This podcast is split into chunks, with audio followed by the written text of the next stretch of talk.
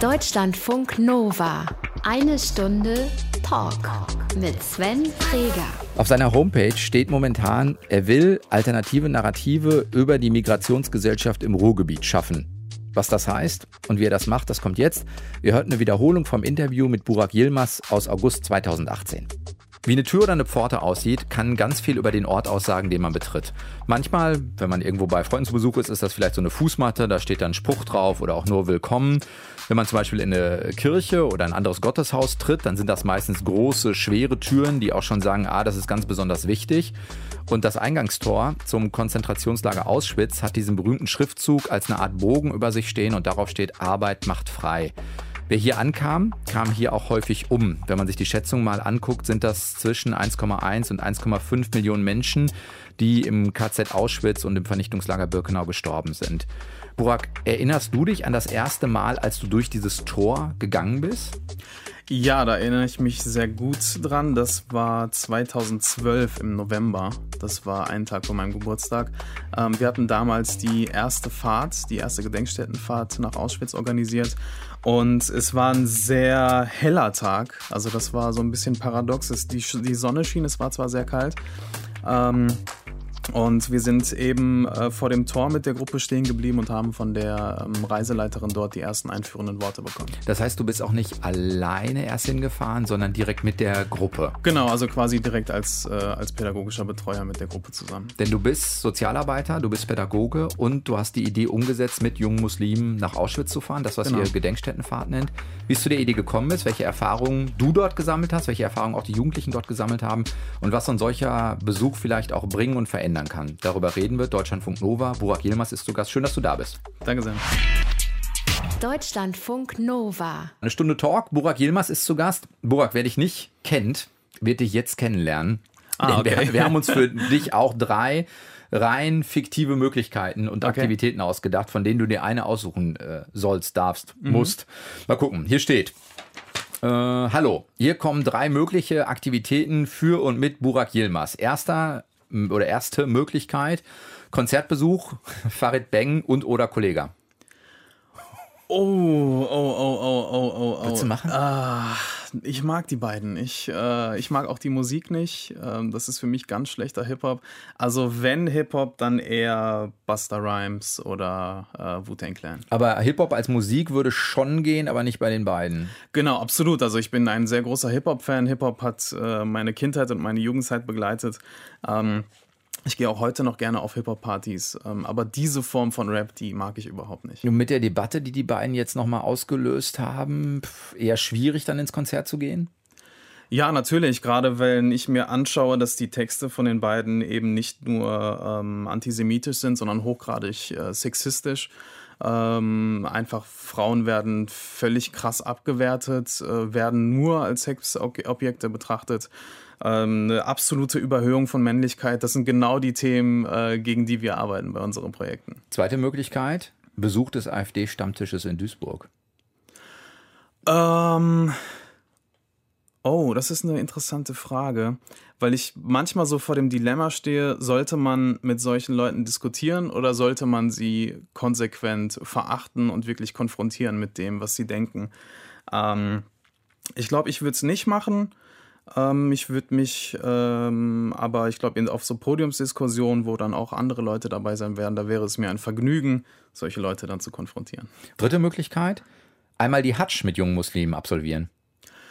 Ähm, oh, das war so ein Thema, was wir sehr stark die letzten Wochen debattiert hatten, weil viele muslimische Jugendliche kritisieren, dass die Hatsch so eine Art ähm, ja, Tourismusort äh, geworden ist. Also es gibt so ganz viele junge YouTuber, die dann zum Beispiel zur Hajj gehen und dann Livestream machen, während sie die Kaaba umrunden oder ständig Bilder posten. Was es ja nicht sein soll eigentlich. Ja, es ist halt, inzwischen geht es halt echt schon in so eine Art, äh, ja, so nach dem Motto, guck an, ich war in Mekka, ne, und überhaupt nicht mehr so dieses Spirituelle dahinter. Ähm, Aber ich denke so, dass das Spirituelle, das kann man eben nicht nur an heiligen Städten finden, sondern ich glaube auch im Alltag. Hast du es mal gemacht, die Hatsch? Nee, habe ich nicht gemacht. Okay, das, aber wenn ich das richtig im Kopf habe, es ist eine der fünf Säulen des muslimischen Genau, wäre es genau, schon, ist ja. sozusagen mal. Also es gibt eine Moschee in Istanbul, die Süleymaniye-Moschee, die äh, wunderschön ist. Ähm, die ist auch äh, so ein bisschen so ein bisschen abseits. Ähm, ich finde halt da, ähm, also das ist so ein sehr schöner, ruhiger Ort, wo man ganz gerne mal und gut nachdenken kann. ein bisschen mehr Spiritualität erfährt, als wenn man da mit Tausenden äh, Genau, von und weil- YouTubern und Instagrammern. Genau, ja, das ist, das ist eigentlich gar nicht so mein Ding. Also ich mag es nicht, wenn auf einem Platz so viele Menschen sind und wenn da irgendwie so viele Menschen zusammenkommen, ähm, das, da fühle ich mich dann so ein bisschen bedrängt. Okay, jetzt habe ich ein bisschen schlechtes Gewissen, weil wir drei Sachen haben, die eigentlich so, wenn du dich für eins entscheiden müsstest, der Konzertbesuch, Farid Beng und oder Kollega, äh, Besuch des AfD-Stammtisches oder die Hatsch mit jungen Muslimen? Jetzt muss ich mich entscheiden zwischen den. Wenn du dich für eins entscheiden müsstest, ich spüre, Ja, sie sind dann- alle nicht der Knaller. Dann würde ich, dann würde ich die Hatsch nehmen.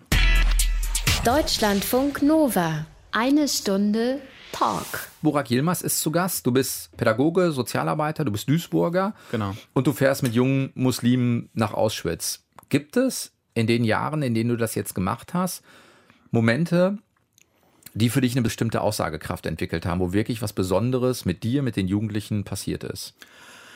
Ja, absolut. Also gerade wenn ich so an die erste Fahrt nach Auschwitz 2012 denke und an die letzte, die wir letzten Monat hatten. Ähm, die erste dahingehend, weil wir dort äh, das erste Mal waren und ähm, die Jugendlichen, die bei uns mit waren, zum Teil auch palästinensischstämmig waren und in Auschwitz das erste Mal in ihrem Leben Israelis kennengelernt haben.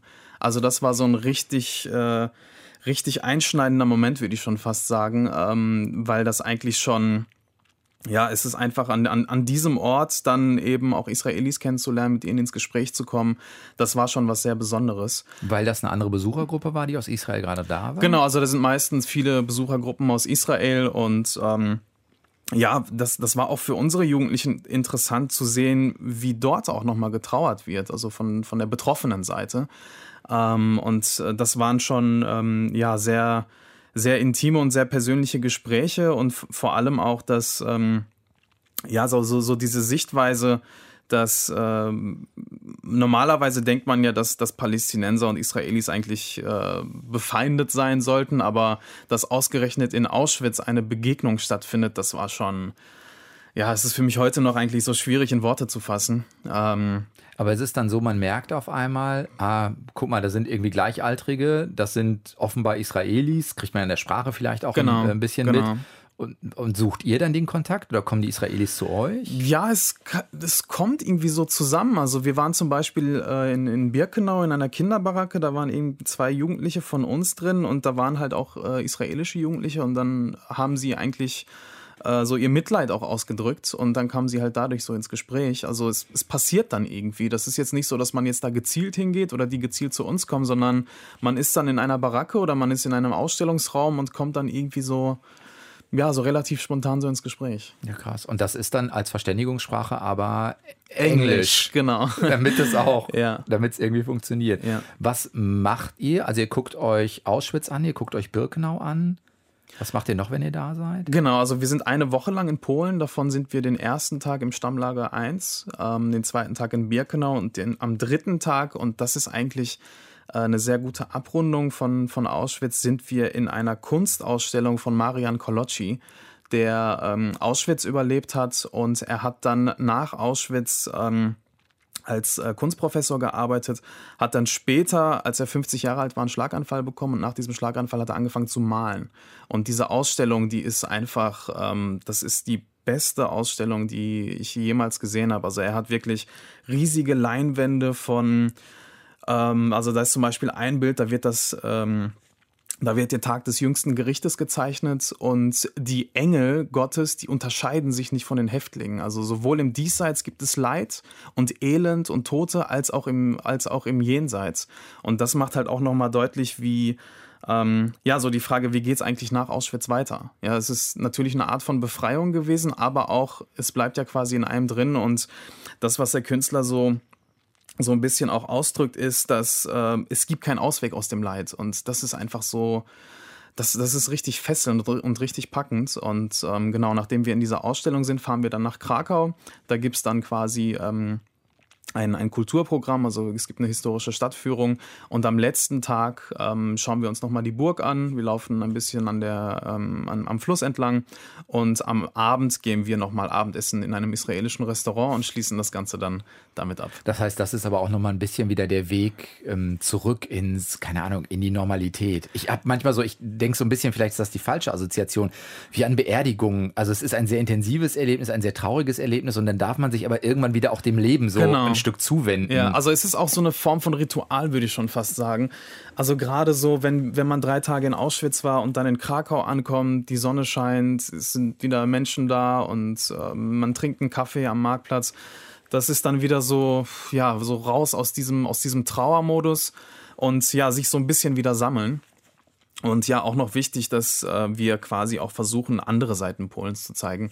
Polen ist einfach ein wunderschönes Land. Äh, Krakau ist für mich eines der schönsten Städte der Welt. Und ähm, ja, dass man, dass man da wieder versucht, ähm, ja, äh, wieder, wieder so ein bisschen in die, in die Realität zu kommen. Wie bist du am Anfang damit umgegangen, wenn du direkt mit einer Gruppe, für die du ja auch einfach als Sozialarbeiter, Betreuer, Bezugsperson verantwortlich bist und trotzdem bist du ja in dieser Doppelrolle. Also genau. auch du stehst in Auschwitz und wenn man ein paar Mal da war, glaube ich, kriegt man das besser sortiert. Aber ich glaube, am Anfang ist es ja auch für einen selbst erstmal, dass man denkt, okay, damit muss auch erstmal klarkommen. Ja, also gerade beim, im, äh, im ersten Jahr war das eine unglaubliche Herausforderung, weil ja eben ähm, das Interessante, was ich hier gerade meinte, dass wir nicht nur Israelis getroffen haben, sondern dass diese Jugendlichen, die bei uns mitmachen, die in Duisburg aufwachsen, die werden immer nur als Türken oder als Araber wahrgenommen. Und zwar immer eigentlich nur negativ konnotiert. Ja, irgendwie sind Gewalttäter, die sind irgendwie, haben keinen Bock auf Integration etc., diese ganzen Sprüche. Und dann sind wir mit denen in Auschwitz und das allererste Mal in ihrem Leben werden sie als Deutsche wahrgenommen. Und, und auch wieder nicht im guten Sinne. Genau, und ja. auch wieder eigentlich nicht im guten Sinne. Und das hat uns, also das hat mich gerade im ersten Jahr auch unglaublich aufgewirbelt. Ich habe dann für mich so eine, so eine Lösung gefunden, dass wir ähm, auch, das Programm geht immer bis 20 Uhr. Nach 20 Uhr gehe ich auf mein Zimmer, ich packe meine Schreibsachen aus und äh, fange einfach an, drauf loszuschreiben. Also das ist für mich eigentlich so ein Ventil, um, ähm, um das Ganze so ein bisschen zu ordnen. Kannst du sagen, warum du glaubst, dass es gerade für junge Muslime, die aus Deutschland kommen oder die Deutsche sind, wichtig ist, sich Auschwitz anzugucken? Ähm, ja, also was, was äh, auch natürlich ähm, so, ein, äh, so, eine Motivation für das Projekt war, war, dass eben viele Jugendliche sich darüber beschwert hatten, dass ihre Migrationsgeschichte gar nicht thematisiert wird. Häufig immer nur negativ thematisiert wird und sie wollten einfach ähm, ja, sich kritisch mit dieser Migrationsgeschichte auseinandersetzen. Sie hatten das Gefühl, dass der Geschichtsunterricht eben nur auf die Mehrheitsgesellschaft zugeschnitten ist.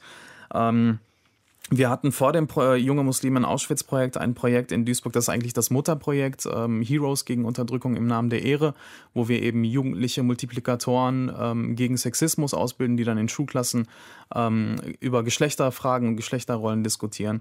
Ja, und da war so das Thema Identität und Deutschsein. Sind wir überhaupt deutsch? Können wir überhaupt deutsch werden, in Anführungsstrichen? Das war immer so ein großes Thema äh, bis wir dann diese Fahrt eben angeboten haben und dann haben sich auf zehn Plätze acht muslimische Jungs angemeldet. Ähm, wo wir gemerkt haben, da ist einfach äh, ein Riesenbedürfnis danach und auch ein Bedarf danach, sich mit diesem Thema auseinanderzusetzen, weil eben die zum Teil natürlich einen anderen Zugang auch haben. Also gerade wenn die, wenn die, wenn die Eltern ähm, aus dem Libanon kommen oder ähm, aus Tunesien kommen. Aber warum ähm, ist das ein Thema für die? Weil sie selbst aus der äh, eigenen Biografie heraus merken, meine Biografie wird nicht gewertschätzt, deshalb gucke ich mir andere Biografien an, die auch nicht gewertschätzt werden? Oder was ist die Brücke?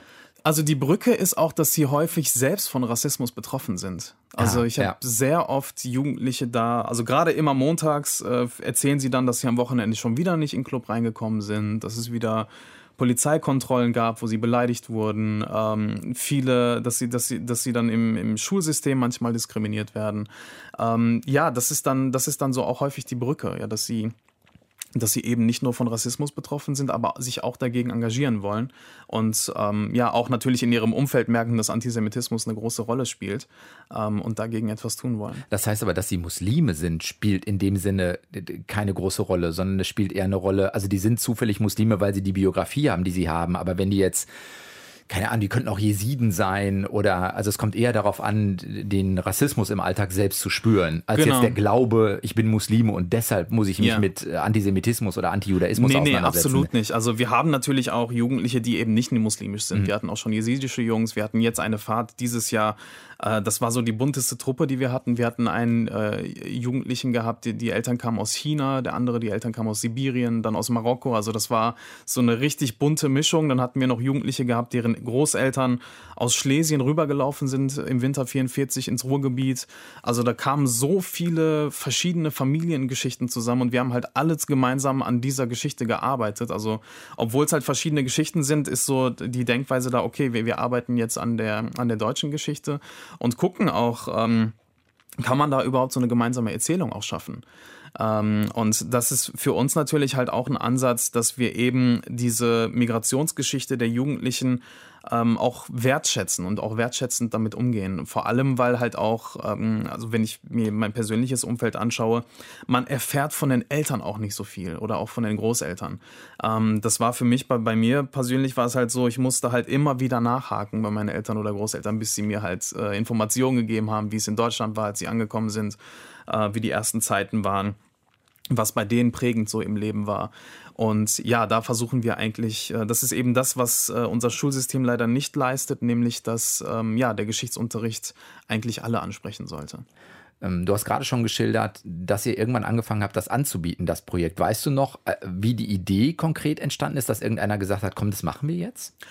Ja, es gab so eine Art Schlüsselmoment. Ähm, ich hatte, wir hatten damals so eine, so eine Jugendgruppe, die wir ausgebildet haben. Da haben wir über das Thema ähm, Deutschsein sehr stark äh, debattiert. Und einer der Jugendlichen meinte, ja, weißt du, was das Problem ist?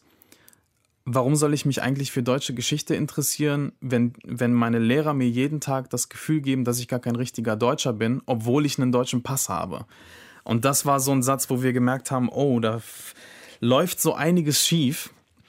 Und da ist uns auch natürlich auch nochmal ähm, aufge aufgefallen, dass eben ja, Erinnerungskultur inklusiv gedacht werden muss. Und da haben wir uns als äh, Betreuende dann an den Tisch gesetzt und haben uns dann die Frage gestellt, okay, wie können wir jetzt ähm, ein Projekt, ein Zusatzprojekt auf die Beine stellen, was genau das thematisiert. Habt ihr denn vorher eine Art Vorbereitung auf das, was in Auschwitz passiert? Ja, die haben wir und die sehr intensiv. Also es gibt äh, Vorbereitungswochenenden. An dem ersten Wochenende geht es darum, dass wir mit den Jugendlichen eine intensive Biografiearbeit machen. Das heißt ihre eigene Biografie. Genau, ihre mhm. eigene. Also sie haben die Möglichkeit. Ähm, es gibt zum Beispiel so eine Übung, die heißt Mein Lebensweg. Dann können Sie dann halt aufzeichnen, was waren so Phasen in meinem Leben, äh, was, was waren so Situationen, wo ich mich vielleicht alleine gefühlt habe, was waren Situationen, wo ich Erfolge hatte. Und dann natürlich auch sich äh, mit der eigenen Geschichte der Eltern und der Großeltern auseinanderzusetzen. Ähm, und ja, das Interessante ist, dass wir nach dieser Biografiearbeit gemerkt haben, dass eigentlich alle Jugendlichen, die bei uns sind oder mitmachen, im Ruhrgebiet leben, weil die Großeltern bei ThyssenKrupp gearbeitet haben. ähm, und ja, das war dann so eigentlich so der, der, der Kernpunkt, ähm, wo dann auch das Zentrum für Erinnerungskultur in Duisburg ähm, äh, mit, mit ins Boot reingekommen ist, ähm, mit meinem Arbeitskollegen Osan Usun und Robin Richterich. Ähm, und da haben wir uns, äh, da, da machen wir dann, danach machen wir in der zweiten Phase den Kernschlag zur ähm, lokalen Geschichte, also mhm. die Auseinandersetzung mit Duisburg in der NS-Zeit. Wie sah zum Beispiel auch die Aufarbeitung in Duisburg nach dem Krieg aus? Und ähm, ja, wir versuchen halt eben durch diese Auseinandersetzung mit der lokalen Geschichte ja, Auschwitz so ein bisschen vor ihre eigene Haustür zu holen. Also, dass sie eben nicht nur nach Auschwitz fahren und. Ja, du bildest einen Kontext. Genau, man bildet, man, ja. man bildet einen lokalen Kontext und dann haben sie auch zum Beispiel die Möglichkeit zu erfahren, wer hat eigentlich damals auf meiner Straße gelebt? Ja, gab es irgendwie vielleicht äh, Menschen, die deportiert wurden aus meiner Straße und wie sah das halt überhaupt aus? Die, wie, wie sah der Deportationstransport von, von Duisburg nach, in, nach Polen aus?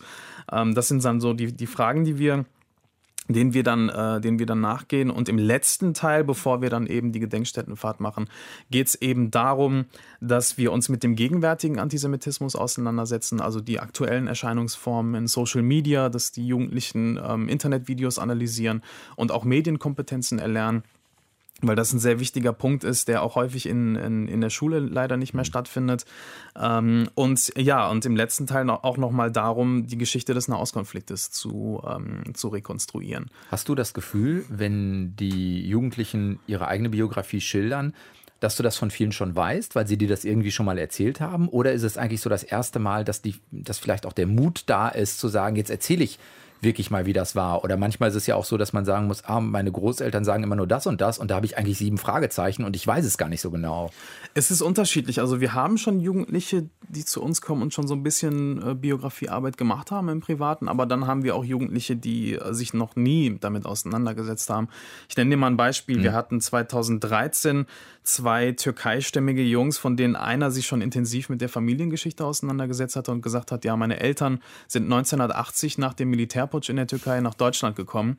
Und der andere, der sich halt noch nie mit Familiengeschichte auseinandergesetzt hat, der hat sich so ein bisschen unwohl gefühlt und meinte, oh, das passt irgendwie auch in den Zeitraum, als meine Eltern nach Deutschland gekommen sind. Ja, und da ist er halt nach Hause gefahren und hat gefragt, ja, warum, wann seid ihr eigentlich nach Deutschland gekommen und warum?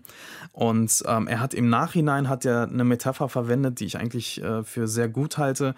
Er meinte, dass durch diese Biografiearbeit, dass ihn das erstens politisiert hat Zweitens natürlich auch emotionalisiert, weil man auf einmal die Familiengeschichte in so einen größeren historischen Kontext setzt.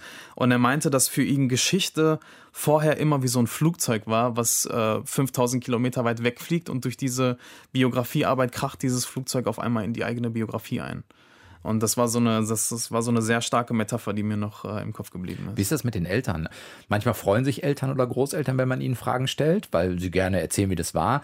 Manchmal finden sie es gar nicht so cool, je nachdem auch, welche eigene Rolle man so gespielt hat. Haben die, haben die irgendwas berichtet, wie die Eltern auf die Nachfragen reagiert haben?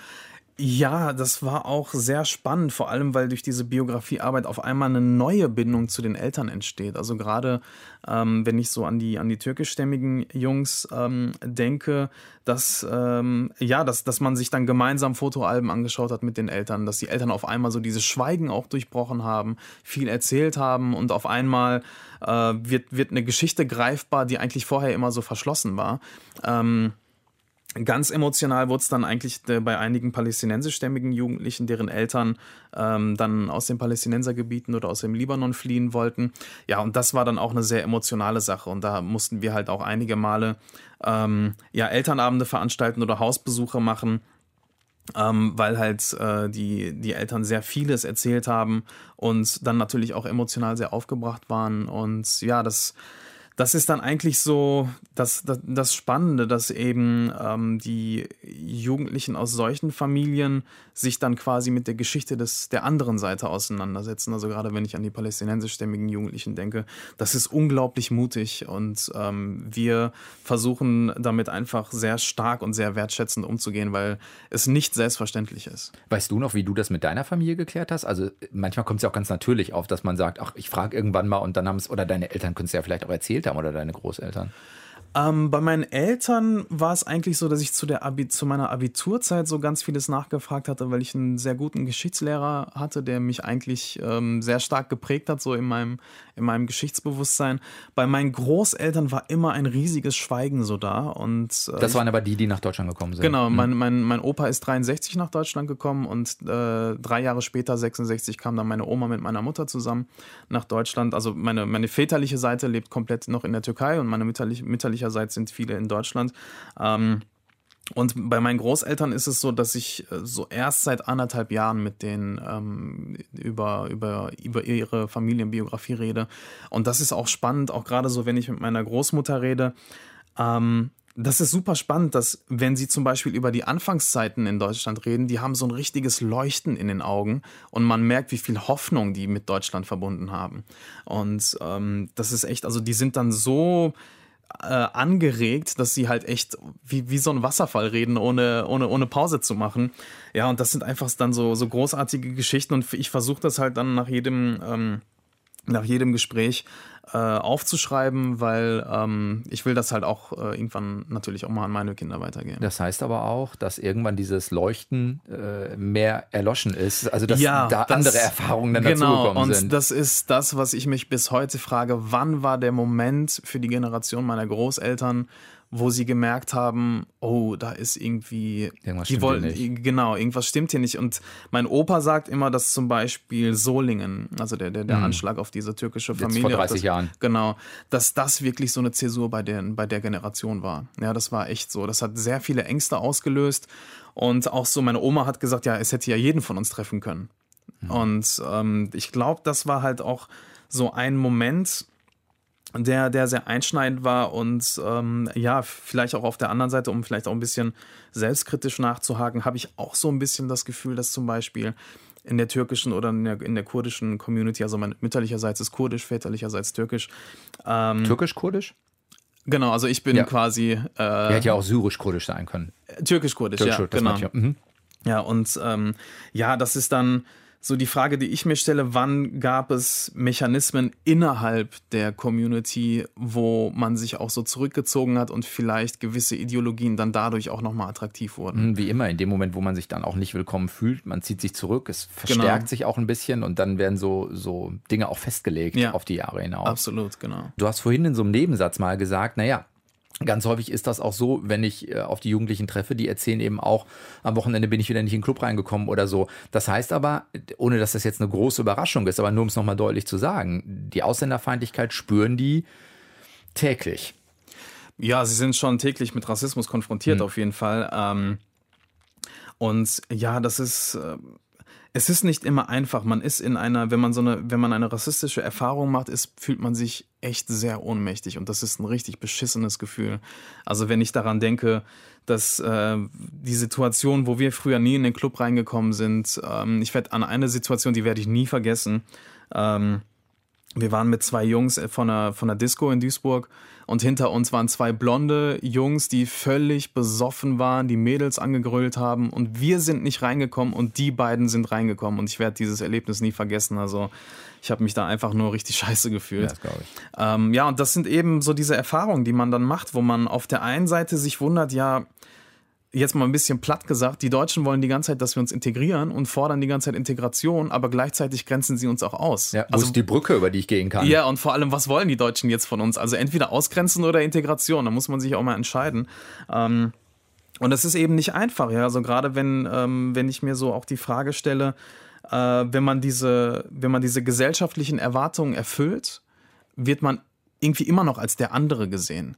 Ja, dann wird quasi so eine, so eine Sparte aufgemacht. Es gibt gute Migranten und es, gibt- es gibt böse Migranten. Die guten Migranten integrieren sich äh, ohne zu muppen. Genau, genau. Das sind die. Mal ganz egal, was die persönlich wollen. Genau, ja. Das, das sind auch die, die so ein bisschen, äh, ja, schon, schon fast gehorsam sind. Und die Bösen sind so die Kriminellen, die Kriminellen, die in Köln, Kalk oder Duisburg-Marxloh leben.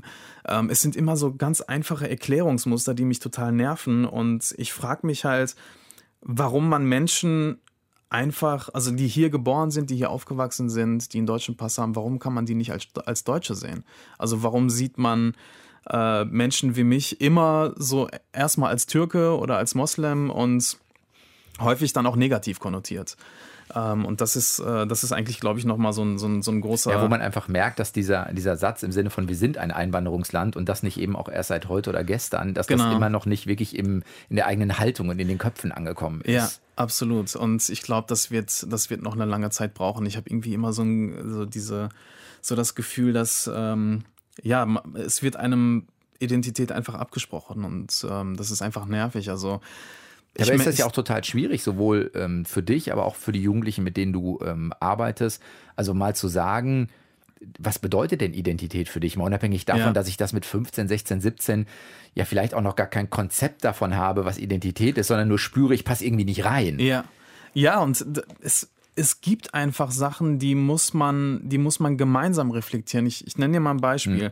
Ähm, Beerdigungen zum Beispiel. In, in, ich ich kenne das aus meiner Familie so, dass Beerdigungen sehr laut sind. Also man schreit, man heult, man lässt den Emotionen völlig freien Lauf und man zügelt sich einfach nicht, man kontrolliert sich nicht. Und ich merke das zum Beispiel, als ich 2014 in der Türkei war für, zu der Beerdigung meines Großonkels, das war eine richtig laute Beerdigung. Ähm, und in Deutschland ist es anders. in Ganz Deutschland still. wird sehr still getrauert. Und bei mir persönlich ist es so, okay, du hast auf der einen Seite wurdest du sozialisiert mit so einem, bei einer Beerdigung explosiv zu schreien und laut zu sein und auf der anderen Seite sollst du jetzt still trauern. Und man findet da, es ist immer so ein Extrem. Also es gibt irgendwie nicht so eine, nicht so eine vernünftige Mitte. Und auch ganz schwierig dann zu gucken, was ist denn der Weg, der sich für dich auch noch gut anfühlt. Genau das ist es. Ohne, dass ich von beiden Seiten abgewertet werde. Also wenn ich jetzt zum Beispiel still trauern würde, dass dann meine türkischen äh, Freunde zu mir sagen, was bist du für ein Deutscher? Und wenn ich jetzt laut trauer, sagen die deutschen Freunde, was bist du für ein Türke? Um das mal so ein bisschen platt auszudrücken. Ähm, und ein anderer Aspekt, und das ist, glaube ich, der Kernaspekt, den wir definitiv ähm, gesamtgesellschaftlich gemeinsam äh, diskutieren müssen, ist, dass zum Beispiel ich fange jetzt auch mal wieder an, äh, aus, aus, aus meiner Biografie zu erzählen. Also in meinem Umfeld war es quasi normal, dass man auf seine Herkunft stolz ist. Dass man ähm, stolz ist, dass man loyal ist, etc. Auch sehr männlich, also es sind auch sehr, sehr, viele äh, patriarchale Männlichkeiten damit so verbunden. Und ich habe mich irgendwann so darüber gewundert, über den Begriff Integration, weil ich immer gemerkt habe, ja, bei den Deutschen, die schämen sich für ihre Identität. Die schämen sich für ihr Deutschsein. Und wie soll das jetzt funktionieren? Ich bin quasi, um das mal ganz platt auszudrücken, ein stolzer äh, Türke bzw. Kurde und soll mich jetzt für meine Identität schämen? Wie soll das gehen? Also das sind, ja. das sind, das sind Emotionen, die sehr widersprüchlich sind, wo ich auch heute irgendwie noch ähm, irgendwie äh, ja total zerrissen bin innerlich auch. Also ich äh, die Frage, die ich mir heute eher stelle, ist, wo kommt die Scham her und wo kommt der Stolz her? Ja, das ist ja auch ganz spannend. Wir hatten 2006 das Gefühl in Deutschland, ah, es gibt zum ersten Mal wieder, auch das ein bisschen jetzt pauschal ausgedrückt, so eine Gelassenheit mit der Nationalität. Also ich kann das feiern, ohne ja. dass das gleich in einer komischen Ecke irgendwie steht. Also ein gutes Verhältnis zum eigenen Land. So und jetzt gerade, zwölf Jahre später, ist es so ein absoluter Rückschlag, wo man das Gefühl hat, wenn, dann hat das gleich einen ganz nationalen, komischen äh, Touch irgendwie, ja. den, wir eigentlich nicht wollen, wo du so denkst, da waren wir doch meilenweit darüber hinaus und hatten viel mehr Gelassenheit, um diese Fragen, die du jetzt auch aufwirfst, irgendwie zu integrieren und das ja. eben auch äh, beantworten zu können. Ja, die, die, die Fronten sind einfach verhärtet. Also es ist, also die, diese, diese Identitätskonflikte, ich habe das Gefühl, ist, man, man wird vor die Frage geworfen, entweder du bist das eine oder das andere. Was ja nie der Fall ist. Ja, und wenn ich mir so anschaue, was, äh, ja, so ein ganz plattes Beispiel, was alleine in meinem Kühlschrank drin ist. Da ist äh, Essen, äh, kurdisches Essen, was ich total gerne mag. Ich mag türkische Vorspeisen, ich mag aber auch Brezel jeden Morgen. Also es, es, es findet eine Art von Mischung ja statt. Ja, und ähm, dass ich möchte auch, dass, dass das erlaubt ist, ja, dass ich mich nicht dafür rechtfertigen muss, dass sowohl Deutsch sein als auch Türkisch und Kurdisch sein, dass es Teil meiner Identität ist. Ich will das eine nicht wegwerfen, ich will das andere nicht wegwerfen, ich will halt lernen. Also ich bin zwar 30, ich muss es halt immer noch lernen, dass es halt Teil meiner Geschichte ist. Und ähm, ja, und es ist ja beides. Es, es muss auf einer individuellen Ebene okay sein. Also dass ja. es ein Weg für dich ist, wo du das wirklich integrieren kannst. Und es ist gesellschaftlich ja total sinnvoll, weil wir dadurch einfach von Erfahrungen, Dingen profitieren können, die der gesamten Gesellschaft einfach auch ein bisschen nutzen können. Das ist ja. auf beiden Ebenen gut. Ja, absolut. Also wenn wenn ich so, ähm, gerade wenn ich jetzt zum Beispiel mit, äh, mit, mein, mit meinen Großeltern rede, ähm, man merkt wirklich, dass mein Opa ist echt so ein, also das war einfach so ein, so ein Arbeitstier und er, er, für ihn ist äh, Ordnung und Arbeit ist für ihn gleich Deutsch. Ja, also er hat so, so, er hat das schon total verinnerlicht und er meinte zu mir so, ja, aber diese Lebensfreude, die ich habe, das ist so, das ist so das Kurdische so an mir. Ja, das, äh, dass ich gerne mit meiner, mit meiner Familie Zeit verbringe und so weiter. Ja, aber also, geil ist, wenn du doch beides vielleicht hast. Du kannst auch mal arbeiten und dich ein bisschen disziplinieren ja, und darfst ja. dann auch wieder feiern und, oder und so. Und das, das, Interessante ist, dass, äh, dass er inzwischen, also meine Großeltern sind ja inzwischen in Rente und die haben es jetzt eigentlich eine, eine ganz gute Lösung, ähm, dass sie wirklich, ähm, ja, so nach wirklich Jahren harter Arbeit, mein Opa hat äh, am Hafen in Duisburg-Ruhrort gearbeitet und dann in der Stahlindustrie. Ja, und jetzt chillen die einfach ihr Leben ab. Ja, also die sind äh, jeden Tag in Urlaubslaune einfach. Wenn du einmal sagen müsstest, wir haben bei uns im Grünstreifen schon mal über das Theaterprojekt berichtet, was dann ja. sozusagen entsteht, wenn ihr in Auschwitz wart, ihr kommt zurück und dann ist das nochmal sozusagen eine Nachlese, die ihr macht. Also ihr guckt, dass ihr die Erfahrung in den Theaterstück verarbeitet. Ja, also wir haben gemerkt, dass äh, die, die emotionalen Prozesse und auch die inneren Prozesse ähm, so stark sind bei den Jugendlichen, dass man mit normalen pädagogischen Mitteln da nicht mehr weiterkommt. Also das sind Konflikte, die müssen alle auf die Bühne. Ähm, und wir haben dann angefangen, äh, Theaterstücke mit den Jugendlichen zu entwickeln. Das erste, was wir entwickelt hatten 2012, damit hatten wir einige Auftritte. Also wir sind in Schulklassen gegangen, haben das Theaterstück aufgeführt. Da ging es zum Beispiel darum, dass... Ähm, dass die Jugendlichen unbedingt darstellen wollten, äh, wie sich eine ganz normale Freundschaft in Deutschland in den 20ern so entwickelt, dass sich der eine vollkommen radikalisiert und zur Wehrmacht geht und der andere auch jüdisch ist. Also, dass sie halt vorher befreundet waren und der andere sich aber radikalisiert hat und dann treffen die sich eben in, in einem KZ wieder und damit endet halt das Theaterstück. Also, der Zuschauer soll sich fragen, okay. Was passiert jetzt? Ist, kommen bei ihm nochmal so diese Freundschaftsgefühle hoch oder ist er so krass in seiner Ideologie drin, dass er ihn nur noch hasst? Und das sollte halt der, mit dieser Frage sollte der Zuschauer dann halt nach Hause gehen. Dann hatten wir ein zweites Theaterstück entwickelt, das war auch sehr spannend. Da ging es eben darum, dass ähm, ein, ein Junge von seinem Vater mit, äh, mit Hass indoktriniert wird in, in der allerersten Szene ähm, also mit Hass auf Juden. Und dieser Junge, der von seinen Eltern diesen Hass lernt, lernt im äh, Theaterstück, äh, während des Theaterstücks lernt er einen Juden kennen. Es entwickelt sich eine Freundschaft. Und äh, die, der Vater ähm, erkennt das, also er, er, erwischt sie beiden quasi und bringt dann beide um. Und das Ganze ist äh, eingebettet in einen Albtraum. Also das ist die Binnenhandlung und die Rahmenhandlung ist halt dieser Albtraum. Ähm, und die Jugendlichen, die damals die, bei dieser Fahrt mit dabei hatten, die hatten halt Schuldgefühle. Und die hatten halt Angst, sich mit dieser Geschichte auseinanderzusetzen, weil sie sehr viel sozialen Druck bekommen haben, weil sie kaum eine Anerkennung für ihre Arbeit gefunden haben. Ähm, wir hatten zum Beispiel ähm, einen palästinensischstämmigen Jungen mit dabei, der hat äh, zu Hause ganz viel Ärger bekommen und in der Schule, er hatte Geschichte als Leistungskurs, wollte er, ähm, wollte er erzählen, was, was er in Auschwitz erlebt hat. Und der Lehrer sagt zu ihm, was, was machst du denn als Palästinenser in Auschwitz? Ja, und gibt ihm halt überhaupt keine Anerkennung für, seine, für sein Engagement. Und, ähm, Dass er einfach mal mutig ist, sich dem auszusetzen, diese Erfahrung. Ja, Alleine das. Genau, ja. Und äh, er hat halt einfach, äh, diese ganze Wut hat er einfach mit auf die Bühne genommen. Ja, und ähm, das hat er dann, das hat er dann so mit umgesetzt. Ja, und das jetzige Theaterstück, womit wir nach den ähm, Sommerferien auf Tour gehen wollen, ähm, da geht es um eine Freundschaft zwischen ähm, einem Juden und einem Muslim. Ähm, das ist die Haupthandlung und die Zwischenhandlungen sind äh, eben diese Rassismuserfahrungen, die man im Alltag macht, dass man ähm, ja zum Beispiel, wenn man wenn man in der Bahn ist, dass man irgendwie böse Sprüche abbekommt, weil man irgendwie einen Bart hat etc. Oder ähm, eine Szene, äh, die ist eigentlich sehr lustig. Da geht es eben darum, dass äh, in einer Männerrunde die Jungs sich damit aufbrüsken, was für Mädchen sie aufgerissen haben. Und einer der Jungs, der ist halt gar nicht so und der wird die ganze Zeit halt fertig gemacht und wehrt sich halt am Ende, äh, am Ende der Szene dagegen. Und ja, stellt die anderen so ein bisschen halt bloß. Wenn du einmal sagen müsstest, Jetzt macht ihr das ein paar Jahre. An welchen Stellen merkst du, dass sich was für die Jugendlichen wirklich verändert hat? Gibt es eine Bemerkung, im, wie sie miteinander umgehen oder kriegen die im Alltag was für sich besser gelöst, damit es ihnen auch besser geht? Ähm, ich merke das dadurch, dass das äh, Bedürfnis nach Gespräch enorm wird. Also gerade, also schon nach dem ersten Wochenende nach dieser Biografiearbeit passiert sehr viel. Ähm, dann auch nochmal in der lokalen Auseinandersetzung passiert sehr viel und gerade auch nach Auschwitz natürlich. Ähm, wir haben dann wirklich Treffen, wo wir drei, vier Stunden lang miteinander diskutieren, wo jeder einfach erzählt, was, was er gerade so ähm, in seinem Alltag so erlebt. Und es ist natürlich so, dass sich durch diese, durch diese Arbeit, ähm, dass sich da ein Geschichtsbewusstsein entwickelt, was vorher nicht so stark ausgeprägt war. Und da fallen einem gewisse Situationen auch noch mal sehr stark auf. Also einer der Jugendlichen meinte, ähm, das hat Zivilcourage in mir geweckt. Ich traue mich jetzt, mich da einzumischen, gerade durch die Übung, die wir im Theater gemacht haben. Wenn zum Beispiel in meiner Klasse Witze gemacht wird über Sinti und Roma oder über Juden, dann bin ich derjenige, der die anderen auch mit motiviert zu sagen, ey, sowas wollen wir hier im Klassenraum nicht haben. Ähm, wir haben da keinen Bock drauf auf diese Sprache und dass du hier Menschen gerade ähm, total äh, unwürdig äh, behandelst einfach.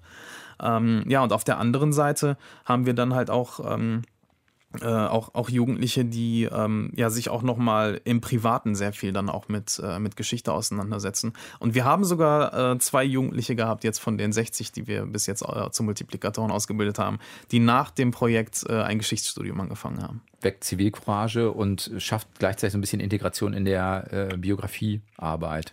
Burak Yilmaz, Sozialarbeiter in Duisburg, unter anderem das Projekt mit ins Leben gerufen, mit jungen Muslimen nach Auschwitz zu fahren. Und da hat uns Herr Abend davon erzählt, wie das funktioniert und was es eben auch verändert. Vielen Dank dafür. Danke sehr. Und ich bin nächste Woche wieder da. Sven Frieger. Macht's gut. Bis dann. Ciao. Deutschlandfunk Nova. Eine Stunde Talk. Jeden Mittwoch um 20 Uhr. Mehr auf deutschlandfunknova.de.